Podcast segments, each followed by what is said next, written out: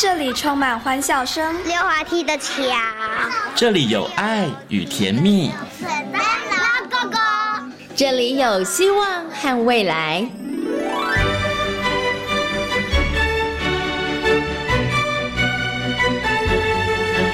遇见幸福幼儿园，遇见幸福幼，遇见幸福幼，遇见幸福幼儿园。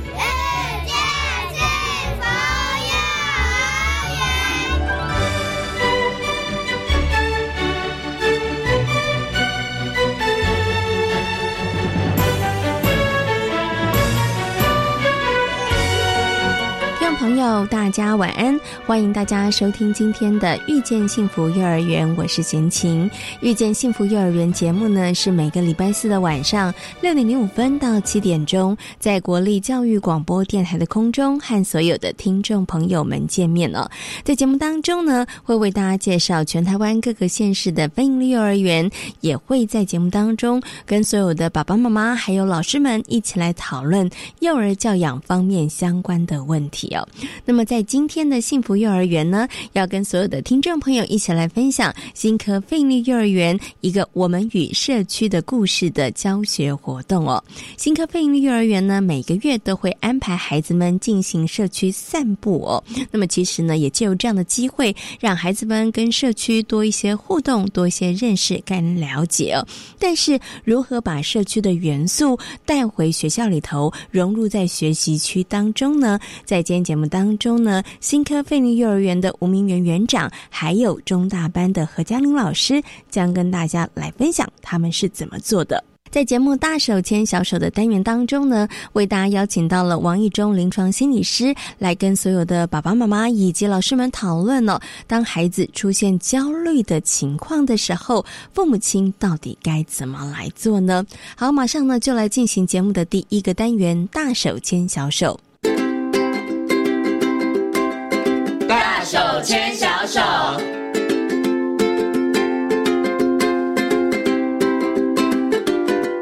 里是教育广播电台，您现在所收听到的节目呢是遇见幸福幼儿园，我是贤琴。接下来呢，在节目当中要进行的单元是大手牵小手。很高兴的呢，在今天的单元当中为大家邀请到的是王玉忠临床心理师呢，来到节目当中，跟所有的听众朋友、所有的爸爸妈妈来谈哦，在生活当中，当你的孩子出现一些焦虑行为的时候，你该怎么办呢？首先呢，先我们的玉忠心理师问声好，Hello，玉忠心理师您好，贤琴好，各位听众好。嗯，那我们今天呢来谈这个孩子的焦虑行为哦。我想呢，是不是可以先请一中心理师跟大家来谈一下？可能很多爸爸妈妈想说，小朋友年纪这么小，哎，才幼儿园，他们也会焦虑吗？是对。那小朋友为什么会焦虑呢？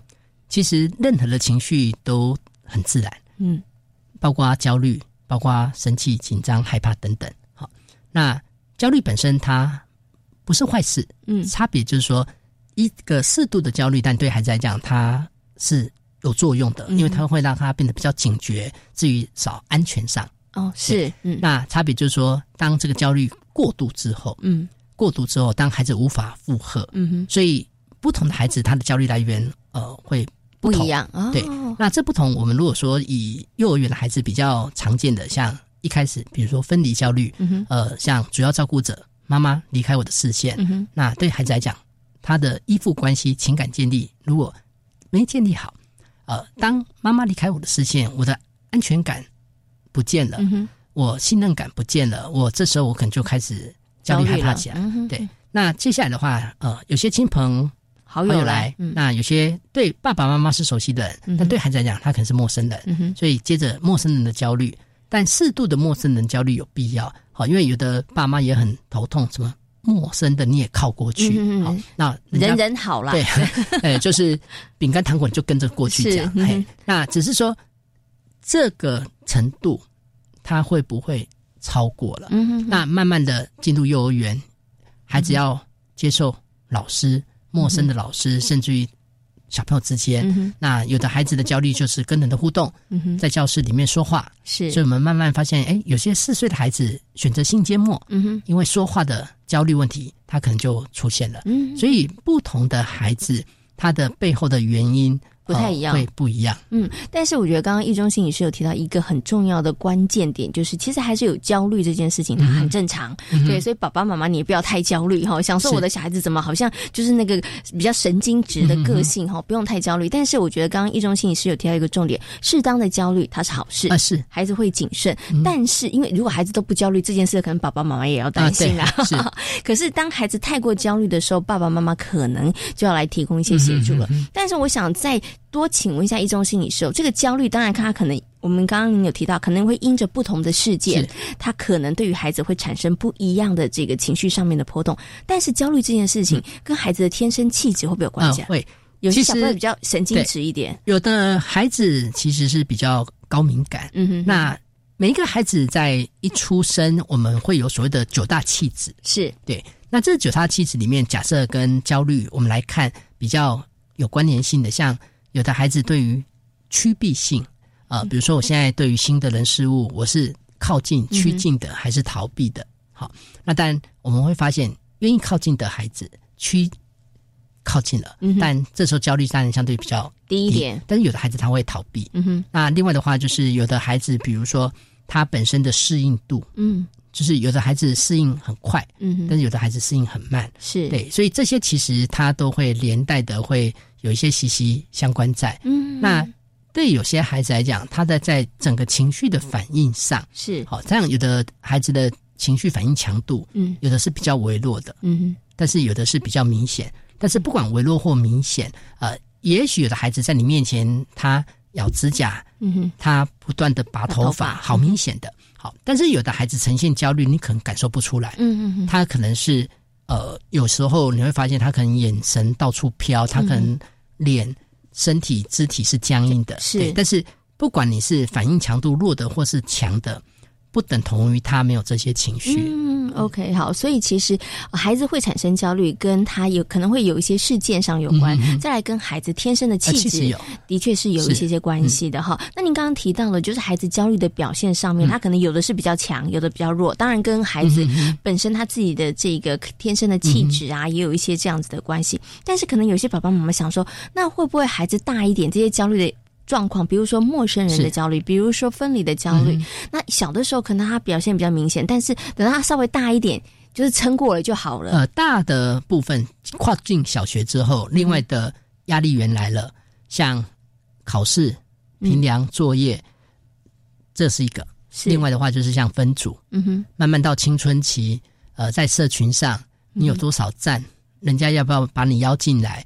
也就随着年龄，你会有不同议题进来。是，也也许就是我今天可能到小学，对陌生人焦虑比较减少了，嗯，分离焦虑不见了，但是考试焦虑好明显，是，然后上台焦虑好明显，嗯，然后只要一分组我就开始又不安了，嗯嗯，对，所以一个人焦虑不会消失，对，只是说你的焦虑出现，呃，慢慢的你如果可以控制，嗯，你可以在一个范围内，至少没有妨碍。到你的生活、学习、人际、工作、感情，好像有的孩子因为分离焦虑导致不敢到学校，是。那有的孩子他可能因为考试焦虑导致严重失眠，嗯哼，好，那这个当然都是。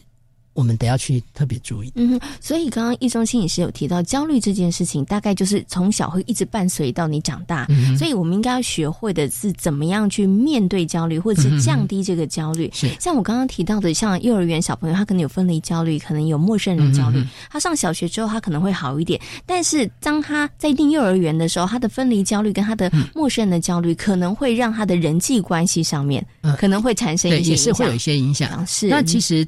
每一个孩子，因为本身在解读、接收外在刺激，其实是不同的。嗯哼，好，就是说，对有些孩子，他天生比较敏感的话，嗯，当然他随着年龄上来，他可能还是敏感。嗯，所以这也是我们常会去注意。呃，高敏感不是坏事，嗯，但是高敏感在解读事情上不能太负面。嗯，呃，你太负面，那你就麻烦了。是对这个时候，就像今天两个小朋友，然后。当今天老师如果都叫 A，嗯，那 A 的孩子好，那另外一个是老师他没有叫 B，嗯，或者是老师 A、B 两个都叫，那有的时候对 A 的孩子来讲就会觉得，哎，是不是我不错？老师才会叫我。那对 B 的孩子来讲，就是老师在找我麻烦。是，对。然后在这当中的话，你就会开始发现，呃，两个人都有觉察到，什么老师叫我的频率。很高，嗯哼，但是每个人的解读不一样，就完全不一样哦。所以这个其实也是提醒爸爸妈妈啦，其实你要多观察，多呃了解一下你的孩子是什么样子的个性。对，像刚刚一中心理师提到，如果他是高敏感的孩子的话，可能爸爸妈妈在这个部分上面，可能就要多跟孩子聊聊，提醒他。因为害怕跟焦虑有一个很大的差别是，害怕很具体啊，我怕狗，嗯，所以今天还有事物啊，对你把狗移开了，他就不怕了。嗯哼，可是焦虑有时候对家长来讲觉得不对啊。他在看卡通，嗯，好，他在看手机都好，嗯，滑平板都好。照理说应该不用焦虑的吧？哈，哎，你别看天竺鼠车车还还在抠手，还在咬手，哈，是你又不是在吃那个环梅玉蜀黍哈。可是焦虑是这样啦，焦虑它不见是当下，嗯，呃，我在那边看卡通，不见得我在看卡通对我带来焦虑，是，但是我可能在担心之后，或者是。之前的事情，所以那个焦虑它其实还是存在的，它是在的，对对对。但只是说现在我可能表现没那么明显，那有的时候它表现的很明显，对不对？所以有时候就会看那个刺激进来，压力源进来。有的孩子就会被诱发出来。是哦，OK，好。那我们刚刚讲孩子的这个焦虑行为的表现里头，刚刚一中心理师有提到了，比较明显可能像是一直会咬手指甲，嗯啊，比较严重可能会拔头发。是，对。那除了这个之外，还有哪些？我们是可以从头到脚，嗯，像有的孩子会不断的摸头发、卷头发。哦，卷头发这个也是啊，就是不是说勾追勾追或好看好爱爱美这样，就是有的会不断。有时候会不会是无意识一直卷呢？这里所谓的无意识，就像有的你会发现，你可能无意识在抠手一样。好，所以其实有的孩子你会发现，他可能不断的在碰头发、秀发这样哈。是，那但明显一点会拔。嗯，那有的甚至于就是比如说摸脸、抓脸的啊。我们有的孩子是会去剥嘴唇的皮。哦，真的有小朋友会然后另外有的会咬，就是用力咬这样。然后再来的话就是咬。衣领的、咬袖口的、拉拉链的，是，然后那个扣子不断的在那边转动的，是对。然后，但像比如说，有的孩子，像我们有的孩子，除了咬手指，有的还会咬脚趾，哎，是那个他比较扔 Q 的话，有的还会 有。然后有的孩子是那个会到手汗，嗯，那到手汗也是啊。有的孩子是这样，啊，有的好明显，有的只要。一焦虑哈，那个整个手汗都湿的。然后有的孩子是频尿，嗯，那有些孩子是的话，你会发现就是那种扎眼、耸肩，那有的会发出怪声。那我们也有孩子口急，是就会开始那种讲话会没办法太流畅。嗯，对，所以就是说，不同的孩子呈现的部分会完全不一样。是对，你会看到有的孩子一焦虑碎碎念，嗯，但是有的孩子焦虑完全就不动了。是，对。这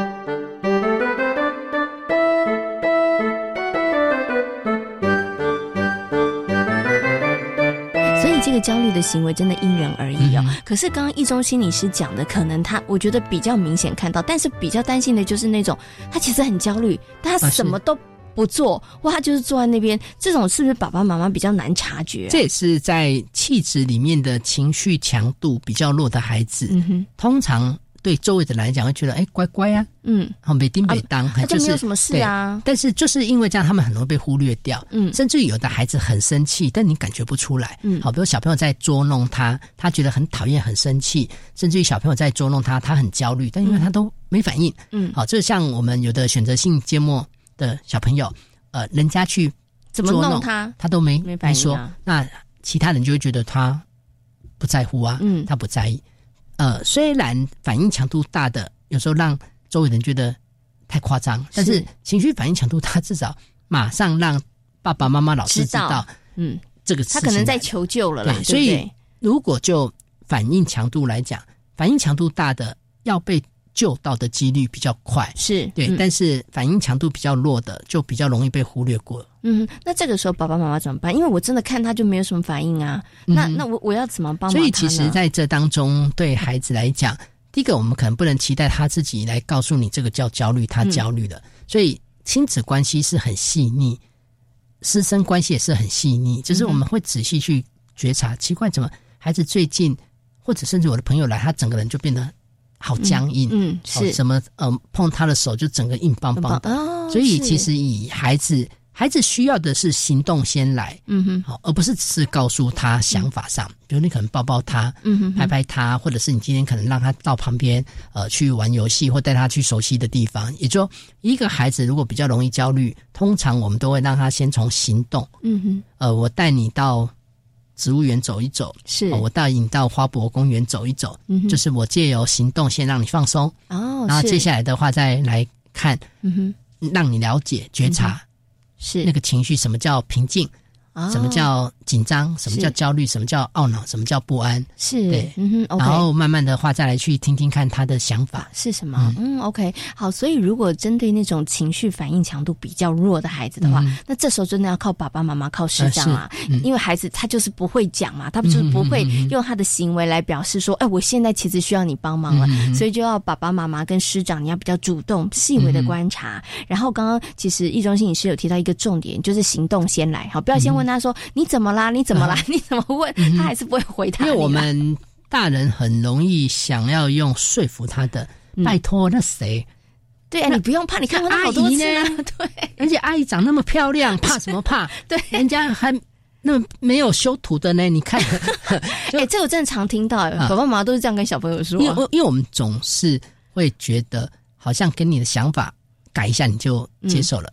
呃，没错，想法重要，但是小朋友没那没么快，嗯，，所以我们先用行动，我们先让他那个不安的情绪，嗯然后其实是可以焦虑感，其实是可以稍微放松的，嗯然后再找到一一个好的切入点，跟他来谈谈说，哦，你你刚刚是不是有觉得哪里不舒服？对，然后再慢慢去引导他，来跟孩子谈哈。我们刚刚谈的是在这一个可能他是比较相对来讲比较需要爸爸妈妈多或跟老师多花点心的，就是他可能不会明显表达出来。可是另外一个，虽然易中心理是说那个明显表达出你焦虑行为的人，我们比较知道说哦，你有问题，你有在求救了。可是这时候爸爸妈妈跟老师也伤脑筋啊，因为他一直，比如说可能咬手指甲啦，一直咬衣领啦，一直转头发或者一直拔头发，你跟他说不要做，其实还是继续。这里有一个很大的的问题，他其实在咬指甲、拔头发，他其实在发一个警讯，嗯。但是我们告诉他不要咬，事实上我们等于是忽略了这个警讯，嗯。而是我们得要来告诉自己，孩子是想要告诉我什么。啊？但因为他不见得会讲，嗯。但是我们这时候就得要去推测了，嗯。是不是在学校适应跟小朋友的相处，嗯。好，或者是其他等等。否则最常遇到就是我在咬指甲，就你骂我，嗯，呃，要么你没过来，我只是担心小朋友不跟我玩，是。就你现在来骂我，再咬我就要做什么，嗯。你得来威胁我，对，所以就变成雪上加霜了。我的焦虑又多了一对个啊。我除了怕还是没有人跟我玩，接下来我就会再怕你，嗯。因为你对我威胁，是所以这个个部分是我们得要自己去注意，因为我们总觉得我已经告诉过你不不要做了，嗯哼我们这样讲，很容易把这个行为看成是一个习惯，嗯。就是你呃坏习惯。嗯哼。好，可是这时候我的咬指甲事实上不等同是一个坏习惯，嗯。我只是在告诉你我现在有状况。嗯对，所以其实我们自己大人比较容易啊，大人比较容易觉得奇怪，怎么最近好像心跳比较快，或者是最近比较烦躁一点对，那你就比较敏感的人就会觉得不行，我要调整我的作息了。嗯呃，我得要稍微让自己有些事情稍微缓一点，对，嗯那孩子没办法，孩子除非你大人教他。嗯嗯嗯，OK，好，那所以呢，其实当孩子有这些行为的嗯时候，一些焦因着焦虑而产生的行为的时候，爸爸妈妈不要先去阻止他嗯哈、因为其实他就是有这个需求，他发出了这个求救讯号。可是这个时候啊，刚刚易中信师说要靠爸爸妈妈去推敲了，嗯。所以爸爸妈妈要怎么推敲呢？我把他所有理出来一个，是不是因为我这个啊？们是可以有一个观察，就是第一个看孩子在什么情境他比较不抠手。哦。哦，比如说我发现哎，好像爸爸妈妈在旁边陪伴，他到熟悉的地方或事先预告，嗯。或者是他在那个环境有他熟悉的东西，那这时候我们就可以反推，会不会今天呃旁边陌生人，嗯。或是陌生的经验，或者是我讲话比较严厉，他就焦虑。嗯。那我如果比较温和讲，他会不会就比较不会有？哦，就是等于是我们得要去做不同的测试。嗯其实有时候跟孩子互动就跟炒菜一样啊，嗯嗯嗯，你就会去调整盐放多少啊，排列组合这样子。OK，所以爸爸妈妈就要发挥福尔摩斯的精神，对。然后你就要从不同的状况去看看，哎，这个情况下孩子的反应是什么？然后可能是交叉比对，然后最后找出来说，哦，到底让孩子焦虑的原因是什么？因为孩子年纪小，他对于事情的害怕，有些孩子可能他的口语表达比较好，可是有一些没有那么好的时候，其实就要靠着爸爸妈妈或是师长帮他厘清他到底在焦虑些什么。好，这个其实就要靠爸爸妈妈跟老师了，对不对？不过呢，我想呢，最后我们再花一点时间，我来谈这个陌生人焦虑，因为我真的知道有些小朋友他真的只要看到那个陌生的人，他其实就会很害怕。然后有的时候爸爸妈妈都会觉得说：“哎呀，这就是刚刚前面讲有什么好害怕的呢？对不对？”然后爸爸妈妈也觉得很不好意思，好像自己的孩子很内向、很害羞哈。那或者是呢，现在可能比较好一点，以前还会有那个爸爸妈妈都跟孩子说：“你一定要跟阿姨打招呼啊，跟叔叔打招呼。” 就孩子可能更加的焦虑哈。那其实关于陌生人焦虑这个部分上，您刚刚有讲有也是好的。呃，基本上陌生人焦虑是必要的。对对，因为这当中我们大人可能要先跳脱一件事情，对你来讲，这个朋友你熟悉，但对孩子来讲他并不熟悉。是对，所以其实在这当中，我们就会回来想，当今天这个所谓的大人假设跟这个孩子的互动，通常有一件事情就是。这个大人怎么做，就会决定这个孩子反应的。嗯哼，我们最讨厌的就是弟弟几岁啊，妹妹几岁啊，类似这种，因为这种的话，其实看起来好像在寒暄，但是对孩子来讲，都是你在质问我。对，所以有的时候，呃，我们常常也会用一些例子，就是你有没有办法看一个小小孩，嗯，然后逗他笑？是，你不能有威胁性，嗯。你不笑，对，糟糕。就是你可能看着他，然后你可能眨眨眼，然后你可能做怪表情，对，然后他这时候可能就好微笑了，或者是你可能拿一个小东西，嗯，其实就是变成说，我们这个大人，你能不能先让孩子感受到你没有那个威胁性？哦，是，因为因为有时候孩子是发现你太直直接了，可能就想要过来抱，是，好，或者是一直在问我。是。对，或者是说，有时候我们通常大人跟孩子对话，你应该是要蹲下来的，是。对，但是我们不是，有时候我们都是从上上。对下，所以当孩子抬头一直看你的时候，呃，你真的要叫他不焦虑不害怕，其实是困难的啦，对，所以其实在这当中变成说，一个孩子如果是我真的想要让你把陌生人焦虑慢慢回到比较合理的，那但做法就是。渐进的，嗯，就是至少这些大人是孩子可以慢慢熟悉的，嗯，会跟孩子玩的，是。所以我们其实有发现，有些孩子在跟一群大人，他可以跟 A、B、C 三个人玩的很好，嗯，笑嘻嘻的，是。但是另外几个人就完全不行，嗯，对。那但有的大人就真的是拍饼丘啊，就是拍跨饼啊，就不笑啊，凶凶的，哎，你不笑，那但孩子是需要怕你啊，或者是需要对你保持一个。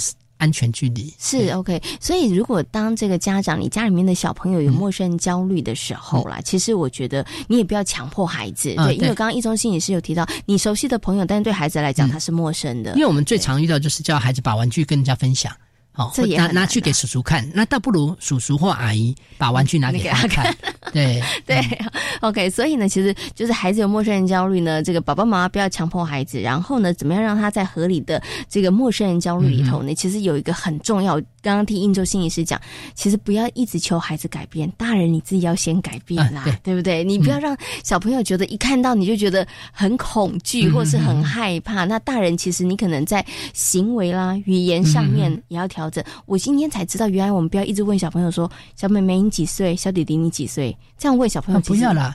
我们大人都不喜欢被问，先请你几岁？哎，这也是对，大人都不喜欢被问啊，更更何况小孩。对对对。对，所以我觉得这个也是要特别小心。我下次就不要这样问小朋友了，对，可以用另外一种方式跟孩子来沟通哈。那其实啊，关于孩子有焦虑的情绪，再次的提醒爸爸妈妈，孩子有焦虑是正常的，这是一个正常的情绪。但是呢，我们怎么样让孩子的焦虑是保持在一个合理的范围？这个其实是比较重要的。那孩子的太过焦虑的一些行为表现，真的要靠爸爸妈妈跟师长你们多一些观察，然后再去协助孩子，来降低这个部分上面的。焦虑哦，那今天呢也非常谢谢呢一中心理师在空中跟所有的听众朋友所做的分享，谢谢一中心理师。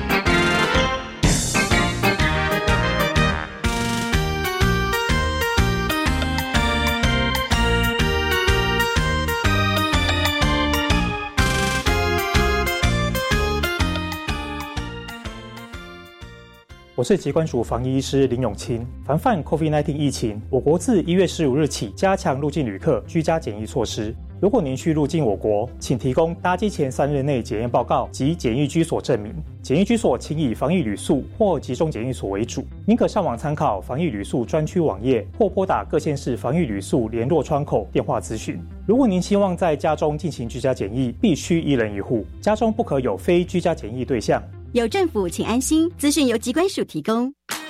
嘿，我是青年故事馆节目主持人涂杰。三月三十中午十二点，在教育广播电台生动全世界 Facebook 粉丝专业为你直播专访正声机器人有限公司的创办人蔡申恩。青年如何创业？什么是青年署的 U Star 创新创业计划？现场直播回复你的疑问。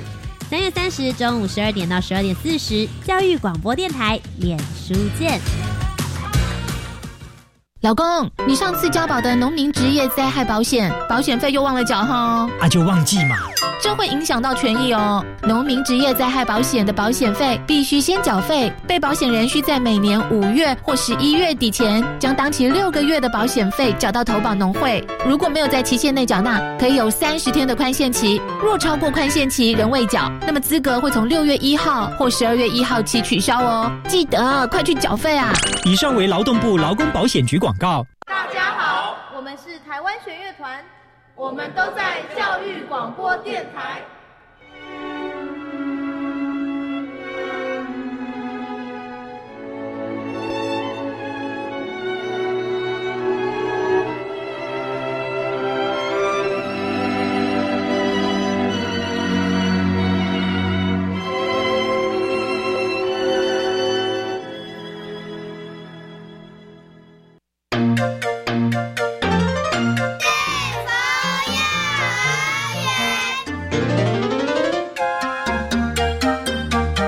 这里是教育广播电台，您现在所收听到的节目呢是《遇见幸福幼儿园》，我是贤琴。在今天的幸福幼儿园的单元当中呢，要跟所有的听众朋友一起来分享新科费力幼儿园在上个学期所进行的一个教学活动哦，我们与社区的故事哦。那么今天呢，为大家邀请到的是新科费力幼儿园的吴明元园长以及中大班的何嘉玲老师，来跟大家分享他们如何把社区的元素哦。融入在学习区当中，让孩子们的学习呢，可以跟社区产生更深更广的连结。那嘉玲老师可不可以来跟大家分享哈？因为你们在上个学期的时候有进行了一个我们与社区的故事的一个呃教案跟活动嘛？那想请嘉玲老师先跟大家来分享一下哈，为什么当时会在班上，然后带着同学们，呃，带着这些小朋友们，然后大家一起来开始做这样子的一个活动课程呢？嗯，是，嗯，其实我们熟悉我们学校的家长跟孩子，其实一定都会知道。我们常常会带着孩子，大概一个月会有一次到两次到社区探访。那探访的内容大概就是，呃，我们可能会沿路去散步，哈，我们可能会带着。嗯，一些清洁用具，然后我们就会沿路散步、走路去捡垃圾，或到定点去捡垃圾。那除了这些关怀环境的嗯活动以外，我们可能也会跟嗯社区的嗯，比如说长照中心啊、图书馆啊，好去做一些，就是做一些，他们会做一些邀请，然后我们就会带着孩子去参加。所以对孩子来讲，嗯，社区是非常熟悉的。那我们希望可以。把跟孩子息息相关的一些经验带到教室里面，让孩子们对于社区是更有感觉的。对，所以我们因为这样子，所以才会有一个嗯这样子的活动，希望可以把学习区呃把例行性活动带到学习区，然后。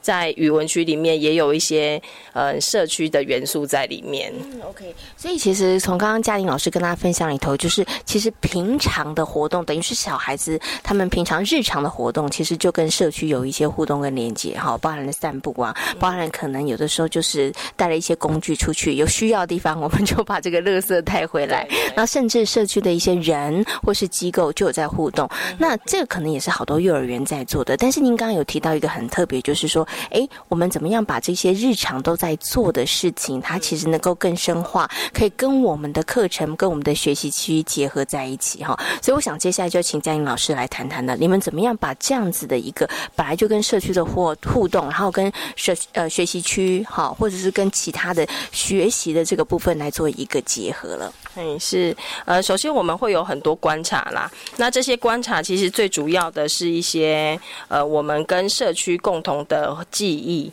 那比如说，我们有一次就做过，呃，我们会带着孩子们去散步的过程中，我们就先准备一些照片。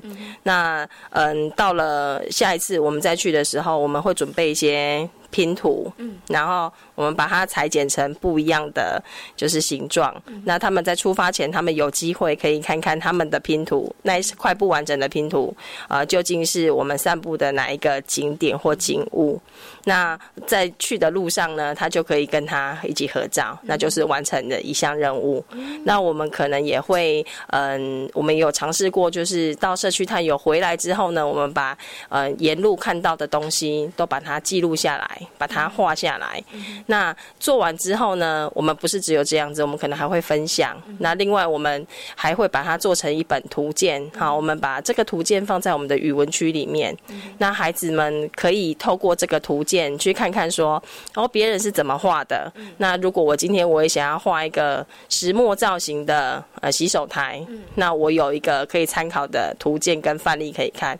那或许是别的孩子他发现说，哎，没有啊，我没有看到。可是他可以透过别人的观察跟发现，下一次我们去金山面公园的时候，他也可以哈去找找看，说哦，原来这个东西就在这边。嗯，好，是对，所以我们其实是嗯呃用了很多小活动跟设计，去帮助孩子们去把。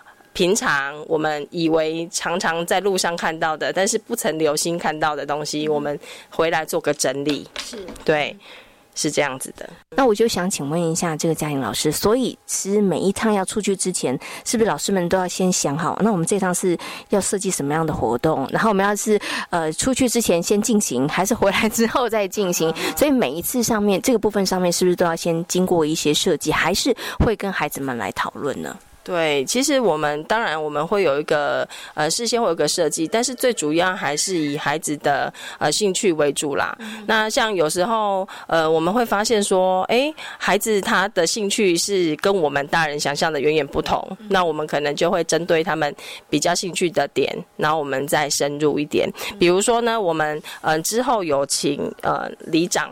进班来跟我们分享，啊这个社区的故事，因为我们所在的这个地理环境，其实嗯。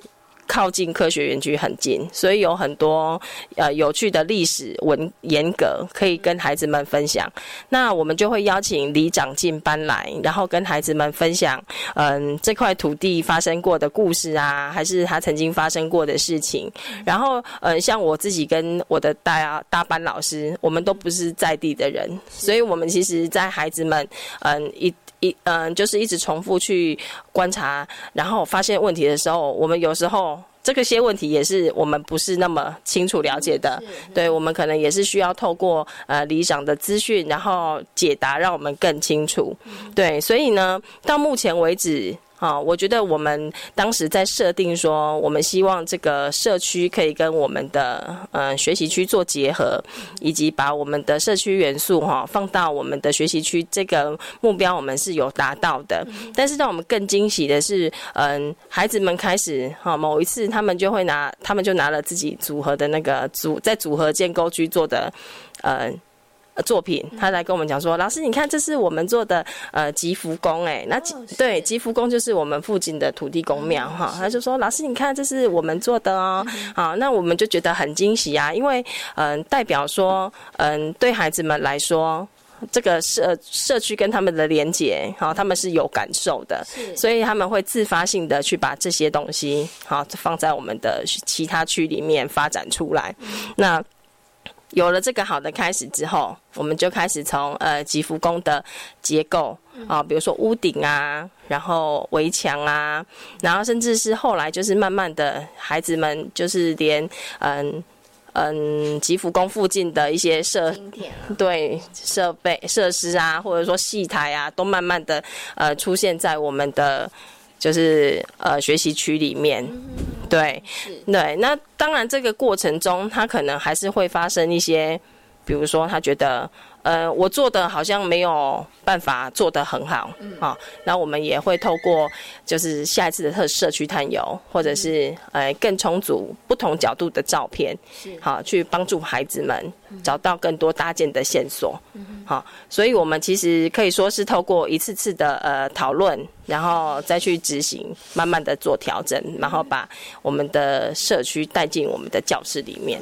所以老师会不会有意无意刻意，然后然后旁敲侧击，或者是说稍稍的引导一下？因为有时候小朋友他们可能在学习区里头，他们其实是可以天马行空的嘛，他们可以做很多他们想要做的事情。那所以在这个部分上面，是如何让孩子们，哎，他们真的可能也会有兴趣，但是他们可能没想到，所以如何真的可以把社区的部分带进来？老师会不会稍微出一点点力？哦，呃，其实我们当时在设计的时候，就是希望这个东西对孩子们来讲是有趣的，嗯，啊，是让他们觉得离自己很靠近的，所以我们当然是呃的邀请，哈，我们是就是啊以拼图啊，或者是说观察呀，哎这些东西这些活动哈去进行设计，这个目的不是要考倒他们，甚至他们嗯在做拼图之前，他们还有机会先可以先去看一下说他们的呃。嗯，他们所手上那块拼图可能会是在哪个地方？所以其实我们做这些事情的目的，并非要考倒他们，而是让他们有一个参与感，让他们觉得说，对啊，这个游戏很好玩，我也想要一起玩。好，这是一种邀请。那我觉得，嗯，就是说我们在语文区的过程，就是在进入语文区的过程中，嗯，故事也是一个。不可或缺的元素啊，因为孩子们都喜欢听故事啊，那他们都嗯喜欢去嗯去嗯看故事，对编故事，然后听听看说，哎，老师今天又要分享什么哈？所以嗯，对我们来讲，我们的确也是花，的确有用力哦。我们的用力的点就是在设计一些他们觉得可以对有趣的，而且他们也觉得嗯。很很好，可以嗯做的这些事情，然后去做。这些努力，对，哦，所以我懂了。其实呢，老师们真的有用力，只是老师的用力的方式，并不是跟同学们说，哎，不是跟小朋友说，来，我们来做一个我们的这个附近的建筑物，不是，也不是叫小朋友说，那我们来画地图，也不是，而是老师的用力是老师设计了很多不同有趣的游戏或者是活动，然后从老师设计的这些活动跟游戏当中，激起孩子们的一些兴趣，嗯，对，也激起他们的一些动机，然后让他。他们发现说：“哎，这件事是好玩的。”他们更愿意去好好的观察这个社区里面的很多的事物，然后进而在他们的学习区里头，不管是语文的，或者是可能建构的，或者是美劳的，对对，积木的，对，那他们就会开始想说：“哎，那我是不是也可以来做一些好玩的事情？”哈，所以老师真的是心机用尽啊。好好，不过呢，我想请问一下嘉颖老师，在这个过程当中哦，有没有看到孩子呢，在这样子的一个引导过程，然后进行这样的课程里头，有没有看到孩子有哪一些的改变或者是学习呢？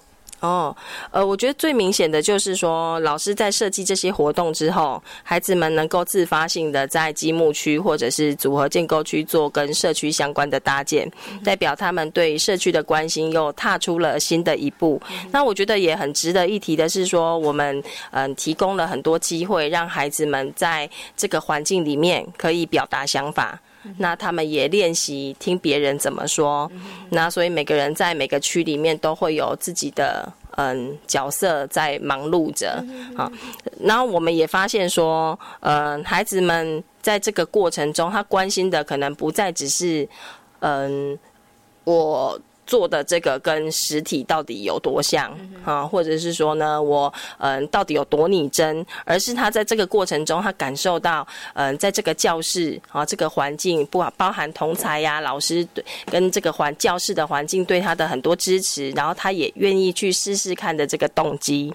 那另外，我们也常常会听到小朋友跟我们分享说：“诶，我妈妈带我去呃附近的嗯图书馆借书，或者是他会。”跟家人介绍说，这个就是博公树哦，哈，那我们就会觉得说很有趣，因为呢，嗯，通常孩子们他是最能够表达。呃，替老师表达，呃，我们希望在教室里面，哈，带给他们的一些影响以及呃有趣的事情。那他们通常都可以很好的做这个传递者。那另外就是家长也会跟我们分享说，哎，原来这附近还有图书馆哦，我以前都不知道，我都还要跑到市区去借书。那像像这样子，可以把社区的资源带入家庭，让。爸爸妈妈们也可以呃共用这个，一起享受这个社区的资源，对我们来讲是另外一个收获。嗯，是。所以其实有孩子在学校里面，他们在学习区的学习的部分上面的一个收获，对。但是也有发现，哎，加入了社区之后，其实对于孩子们回家之后跟爸爸妈妈的互动，跟整个社区的连接，它其实变得更深了。那因为以前可能只是走过、路过、看到，对他可能还没有那么仔细的。观察，但是就透过这一些的引导，透过这些的课程，或是透过孩子们他们实做的这样子的一个过程当中，其实他们的感受更深了，对不对？好，OK，好，那最后我想请问一下这个嘉玲老师哦，因为这样子的一个课程，大概我们进行了一个学期嘛，那进行下来之后啊，你自己啦，觉得说，哎，在这个课程当中哦，嗯，应该讲说，你有没有觉得说，哎，下次如果在做什么做这样的课程的时候，再多注意点什么，可能会更好，或者是说，在这个。整个过程当中，你自己觉得哎，还好当时有做了这件事，然后其实也让他进行的更顺利呢。是，嗯，我们是希望孩子们可以从嗯。观察跟探索可以出发。那事实上，老师在做这些事先的预备工作的时候，好，我们也是以孩子的就是兴趣所在去加入老师希望他们带给他们的能力。那我觉得在这个过程中，呃，我们可以了解到，就是从这个过程中，因为有些孩子他在搭建的时候，他可能会有一点，嗯，他因为他的经验问题，好，他可能他的经验没有办法让他做到他想做的，所以他会一直呃重复的搭。建好，或者是说呢，去做一些装饰的，但是我们又希望它可以更挑战，呃，更进阶的，然后更有，嗯，更有挑战性的。对，那我们就会可能会，嗯，加入一些难度的啊。但是呢，我们要如何让他觉得我在做难度的时候，也。呃，可以维持这样子的乐趣，好，我们就会陪他一起观察。然后我们就第一步就是陪他们一起观察嘛，看呃屋顶的结构，好，比如说看这个嗯这个建筑物它有哪些结构，可能有屋顶啊，有围墙啊，那或者是说呢，哎，再调再难一点，那是不是可以做出不一样形式的屋顶？是。对，那我觉得，呃，我自己在这个过程中，我发现其实每个孩子他其实都不太一样。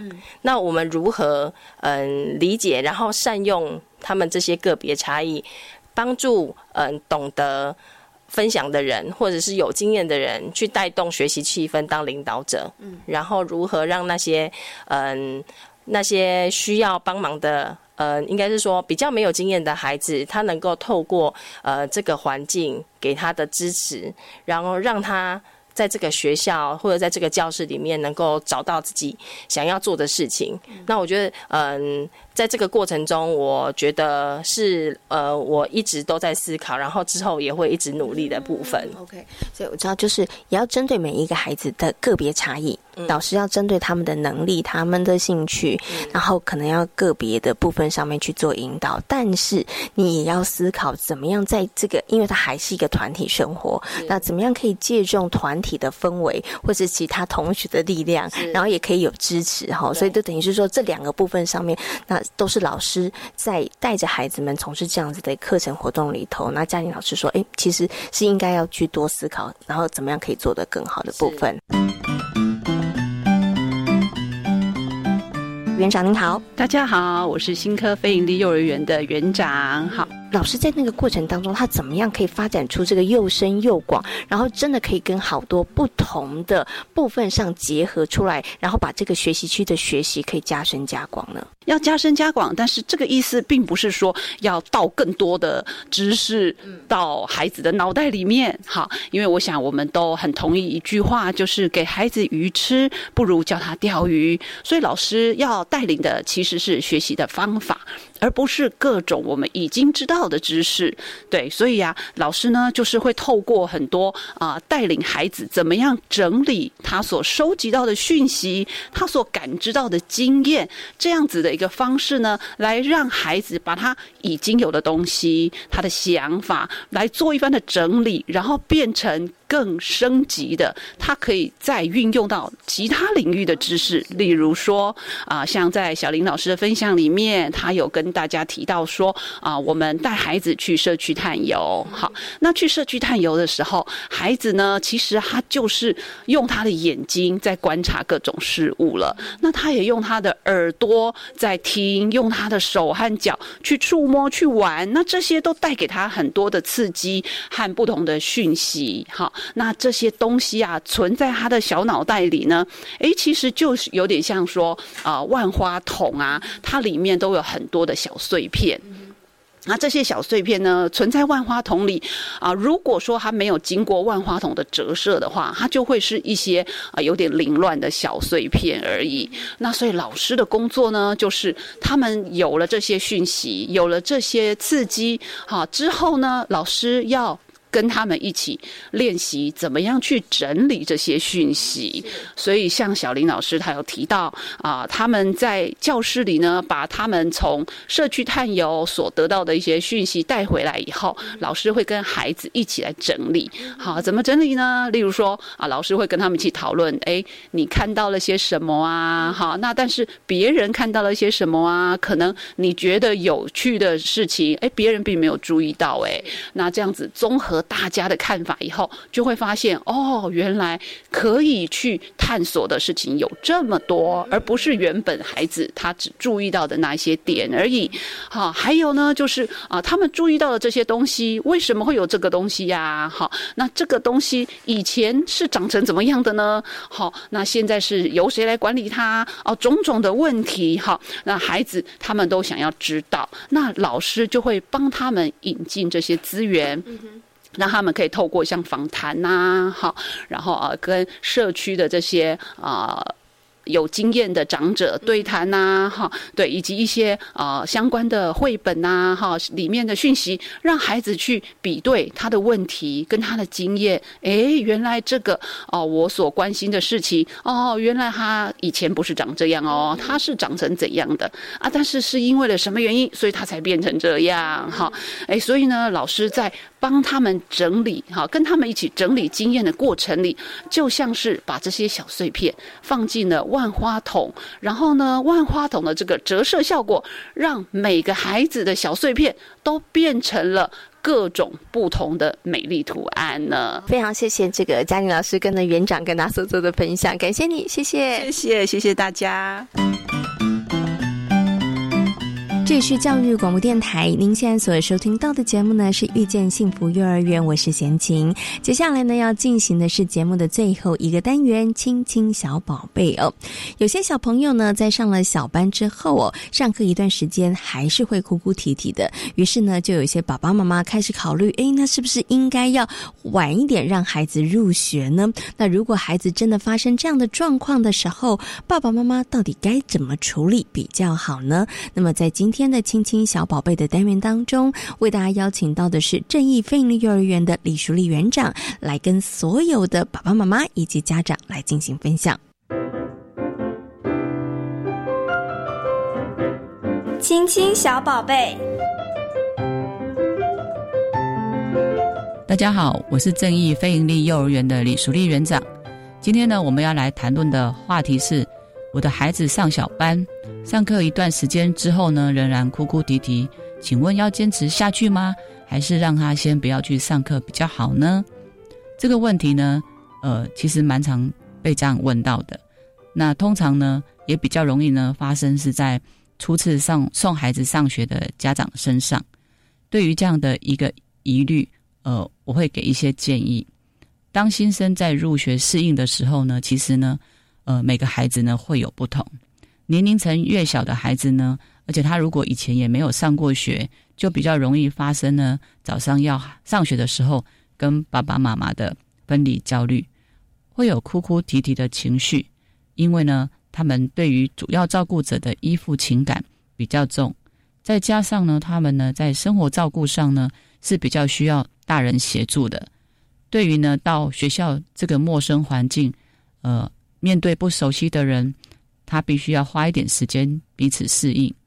在这里呢，要提醒爸爸妈妈，要送孩子上学的时候呢，在这之前可以先培养孩子一些基本的自理能力，例如呢，自己用餐、如厕等。这样呢，也可以缩短孩子的适应期，他不会担心如果他呃不会吃饭怎么办。或者是那想上厕所呢，没有人帮忙。刚开始上学的时候呢，如果如果可以呢，我也会建议那个爸爸妈妈在第一天呢，不要很晚才接他，因为在孩子的心里，他会以为爸爸妈妈把我丢在这里，然后不见了。因为我们常常会听到孩子是说我的爸爸妈妈不见了，所以从孩子的心里，他其实会有需要一个安全感。那有时候呢，我们。会建议爸爸妈妈把身上呢孩子比较熟悉的东西，而且就是没有那么重要的东西留给孩子，让孩子呢很确定你等一下会回来带他。一一旦呢这个呃，如果呢爸爸妈妈呢在跟他分离的时候没有交代清楚，这样一个没有安全感的情绪呢，一旦被引发之后呢，其实后续的适应期呢也会拉得比较久。另外呢，如果我们要从气质的角度来说，事实上呢，每个孩子一生下来就有拥有所谓的天生的气质。说的更直接一点，就是所谓的个性。不同气质的孩子呢，对于上学这件事情的反应呢也不同。而天生气质呢，其实它被分可分九个向度。那如果爸爸妈妈想要知道自己的孩子是属于哪一类型，其实呃网络上其实有很多的说明啊。那我们呢，如果呢？刚好我们的孩子呢是属于他的闭性比较高，或者是适应性比较低的孩子，那么呢他在面对一些陌生环境的时候呢，比较容易产生抗拒的心态，例如呢会躲在爸爸妈妈的背后，或者呢他会拒绝和不熟悉的人互动，也会在面对新的事物的时候呢需要较长的时间来适应。如果呢孩子是属于这一类型的，那么呢我要建议爸爸妈妈。多给予一点时间等待跟鼓励，呃，心中呢要有一个，呃，心中呢要有一个心理准备，就是呢这个孩子呢他的适应期会比别人更长，那多用一点耐心来陪伴孩子度过这个适应期。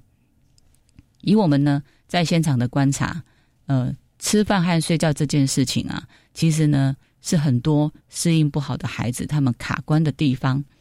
那也会建议爸爸妈妈呢多跟老师沟通，然后呢也协助呢老师来了解我们的孩子。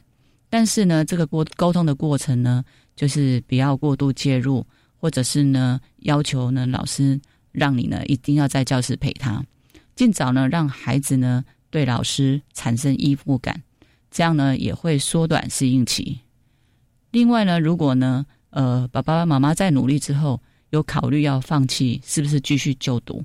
那么呢，就请一定要在决定放弃就读之前呢，先想想看，当初呢决定让他上学的目的是什么？那如果呢是因为考量到孩子的发展，比如说呃孩子已经语言发展迟缓了，那呢呃就需要及早呢进入团体生活，那孩子也会赶快呢，就是因为同才的刺激，那变得呢。